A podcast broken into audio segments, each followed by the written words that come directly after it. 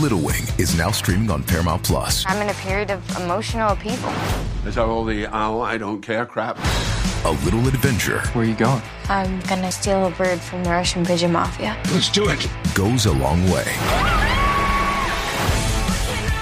Starring Brooklyn Prince with Kelly Riley and Brian Cox. Life can hurt, but life is sweet. Little Wing, rated PG 13, may be inappropriate for children under 13. Now streaming exclusively on Paramount Plus.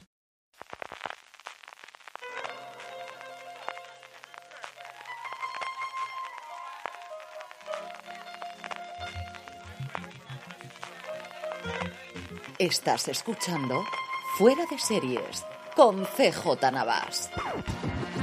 Bienvenidos a Streaming, el programa diario de Fuera de Series en el que un servidor CJ Navas te las principales noticias, trailers, estrenos y muchas cosas más del mundo de las series de televisión. Edición del miércoles 27 de septiembre de 2023, mientras todos seguimos expectantes a ver nuevas noticias acerca del posible final, más que posible habría que decir ya, de la huelga de guionistas en Hollywood, tenemos mucha cosita que comentar hoy, especialmente en cuanto a fechas de estreno. Antes de ello, dos cositas acerca de las huelgas de Hollywood. Por un lado, ayer os comentaba cómo es más que probable que los primeros programas que vuelvan a la televisión a emitirse todos los días son los late night y parece que a rebufo irían, por un lado, la nueva temporada de Saturday Night Live que volvería a la NBC bien el 7 de octubre, bien el día 14 de la semana siguiente, todo dependiendo de cuándo se llegue definitivamente a la ratificación del acuerdo con los guionistas. Eso sí, olvidaros de presentadores, actrices o actores por ahora, mientras no se firme el nuevo acuerdo con el sindicato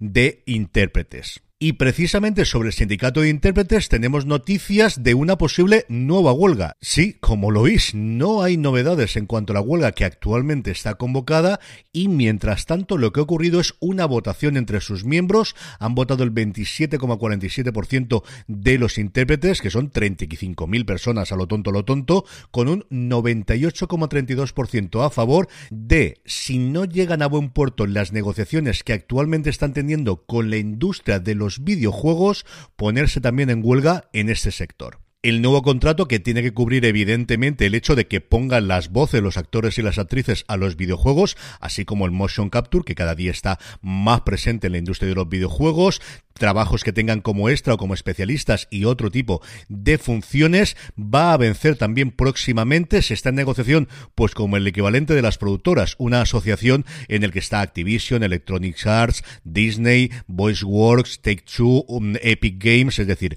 la florinata de la industria de los videojuegos. Y como os digo, no es que vaya a haber huelga, pero se ha dado el paso previo que ocurrió ya en la huelga de guionistas y la huelga de intérpretes actual, que es esta votación para llegar el caso, poder convocarla. Veremos cómo va adelante esta negociación, porque evidentemente, más allá de subidas salariales o de otros aspectos, el tema de la inteligencia artificial tiene que ser tremendamente candente en el aspecto de los videojuegos y sobre todo la voz, viendo lo que se está haciendo a día de hoy. Esta misma semana, por ejemplo, Spotify sacaba que algunos de sus principales programas en inglés van a ser doblados automáticamente poniendo la voz similar, replicando las voces prácticamente de los presentadores a varios idiomas incluido el español. Y como os podéis imaginar, esto en el mundo de los videojuegos puede estar corregido y aumentado. Vamos ya con el apartado de premios y festivales. Sigue adelante el Festival de San Sebastián y hemos tenido dos presentaciones de series. Por un lado, Nada, la nueva serie original argentina de Disney Plus, que llegará a la plataforma de la Casa del Ratón el próximo 11 de octubre, se ha encargado de inaugurar la sección Culinary Cinema, la decimotercera, dentro del Festival de San Sebastián. La serie está protagonizada por Luis Brandoni, que interpreta a Manuel, un sofisticado crítico culinario de Buenos Aires, amante del arte y provocador, que vive hace décadas con una mujer que le resuelve todo, como una suerte de asistente personal, ama de llaves y cocinera. Sin embargo, un acontecimiento excepcional le obliga a cambiar su rutina y contratar a Antonia, una joven inexperta nacida y criada en un pequeño pueblo de Paraguay, para que le ayude con las tareas domésticas. Manuel tendrá que instruirla acerca de innumerables aspectos de su vida, desde sus relaciones y gustos personales hasta cuestiones estrictamente culinarias, y el choque de culturas y generaciones de cada uno provocará insólitas, contradictorias y tiernas situaciones que dejan grandes aprendizajes para ambos. Eso sí, os advierto para que no os llevéis un chasco que De Niro solo aparece en el quinto y último episodio de esta primera temporada, al menos de nada. Y por su parte, A3 Media ha presentado también en San Sebastián la continuación de La novia gitana llamada La Red Púrpura. Nerea Barros vuelve a interpretar a la inspectora de homicidios Elena Blanco. Siguen en la serie Ginés García Millán como rentero, que me parecía uno de los grandes aciertos, desde luego, de la novia gitana. Ignacio Montes, Mona Martínez, Lucía Martina Bello, Vicente Romero y Francés Garrido. Y en la red púrpura tendremos un montón de nuevas caras, entre ellas Roberto Álamo, María Morales o Carmen Prada. De la sinopsis oficial de la segunda temporada me voy a saltar el primer párrafo porque es exactamente el final de la primera y así, por si todavía no lo habéis visto, que yo creo que ya va siendo hora, no os lo chafo. La BAC, que es la unidad donde está el personaje de Nerea Barros, la inspectora Elena Blanco, ha sido penalizada por el desenlace del caso Macaya, la primera temporada, siendo trasladados a otra nave y lo único que pueden hacer es tirar de ese hilo que le dejó vistas una red que se oculta en las profundidades de Internet niños secuestrados, menores sin futuro, tratas de mujeres, las personas se tratan como mercancía, así se negocian, los espectadores pagan y hasta se puja por los desenlaces de las víctimas. La Red Púrpura llegará a A3 Player el próximo 8 de octubre y, por cierto, La novia gitana estará disponible gratuitamente en la plataforma de streaming del grupo A3 Media el próximo 1 de octubre por tiempo limitado. En cuanto a nuevos proyectos, Apple TV Plus ha presentado su nueva serie documental en cuatro partes, El Portergeist de Enfield. En 1977, el aterrador embrujo que se cebó con una familia ordinaria en Enfield dominó los titulares de todo el Reino Unido y tuvo un tremendo impacto en toda una generación de niños. El misterioso caso cambió para siempre las ideas sobre lo sobrenatural, que ya no solo se limitaba a castillos y mansiones, sino que podía ser experimentado por cualquier persona y en cualquier lugar. Esta escalofriante historia ha inspirado versiones ficticias del caso, incluida lo más conocido es Expediente Warren, el caso Enfield, la segunda película de la saga, una serie de televisión y hasta dos obras de teatro. A lo largo de los cuatro episodios que os comentaba, los eventos de Enfield se reconstruyen utilizando las grabaciones de audio reales capturadas por Maurice Gross, un investigador paranormal que archivó todas sus entrevistas con los afectados por el fenómeno. El documental ha decidido construir una réplica de la casa donde ocurrieron los incidentes, con un grupo de actores recreando lo que se escucha en las cintas reales, interactuando con las voces de archivo. Además, la serie tiene también apariciones de los protagonistas reales del incidente a través de entrevistas en la actualidad. El estreno al completo el próximo viernes 27 de octubre. Y por su parte, el grupo EBC ha dado a conocer los estrenos que van a tener tres de sus canales en AMC Select, AMC, Sundance TV y En Familia a lo largo del mes de octubre. Comenzando por AMC, su gran estreno será el lunes 23 de octubre, cuando por fin empiecen a mostrarnos los episodios finales de la octava y última temporada de Fear the Walking Dead. Vuelve Lenny James, vuelve Kim Dickens, vuelve Nanay García, vuelven todos los protagonistas del primer spin-off que hubo de la serie madre, que ha durado lo tonto, lo tonto, ocho temporadas. El jueves 10 de octubre nos llegará la quinta temporada de Rocco, la serie italiana basada en las novelas de Antonio Mancini, y el estreno que más me apetece a mí ver es el de Darwins, que tiene dos vertientes. Por un lado, la primera temporada, que por ahora solamente estaba disponible en AMC Plus, se estrenará en AMC el próximo 9 de octubre a partir de las 9 y 10 de la noche. Esto servirá como aperitivo del estreno de la segunda temporada que por fin nos llegará, este sí, a MC Plus, el 16 de noviembre, ya os hablaré de ella, más cercano a la fecha de estreno y recordaros, por cierto, que ya está renovada por una tercera temporada, a ver cuándo la podemos ver. En el apartado de cancelaciones, Starz se ha cargado de un plumazo cuatro series.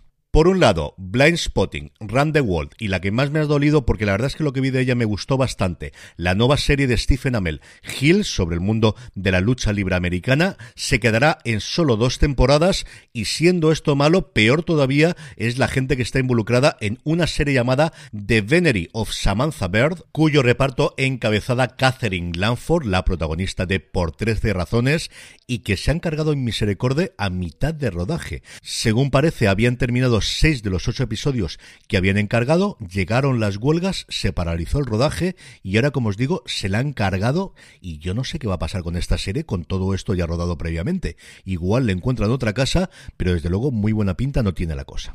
En cuanto a fechas de estreno, Play Z emitirá el próximo 11 de octubre la segunda temporada de Ser o no ser, su comedia romántica juvenil, que tuvo la verdad es que bastante repercusión, al menos a nivel de premios, en su primera temporada. Fue galardonada en los Prix Italia 2022 y obtuvo el Oda a la mejor ficción española de el año. Y terminamos, como suele ser habitual, el bloque de noticias con noticias de industria. Y es que este viernes, el fin de una era, Netflix cerrará definitivamente su servicio de envío de DVDs y Blu-rays, habría que decir, en Estados Unidos.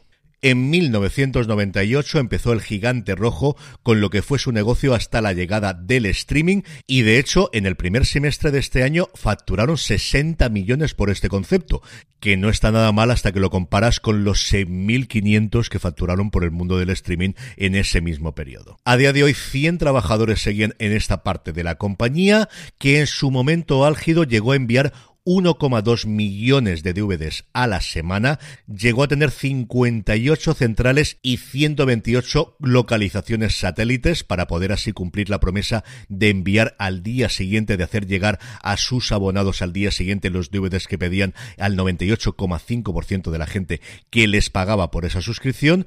Y dos cosas como curiosidad. Por un lado, durante esa época, Netflix fue el quinto mayor cliente que tuvo el servicio postal americano y el primer DVD que en su momento sirvieron, el primer DVD que se encargó en la compañía fue Beetlejuice.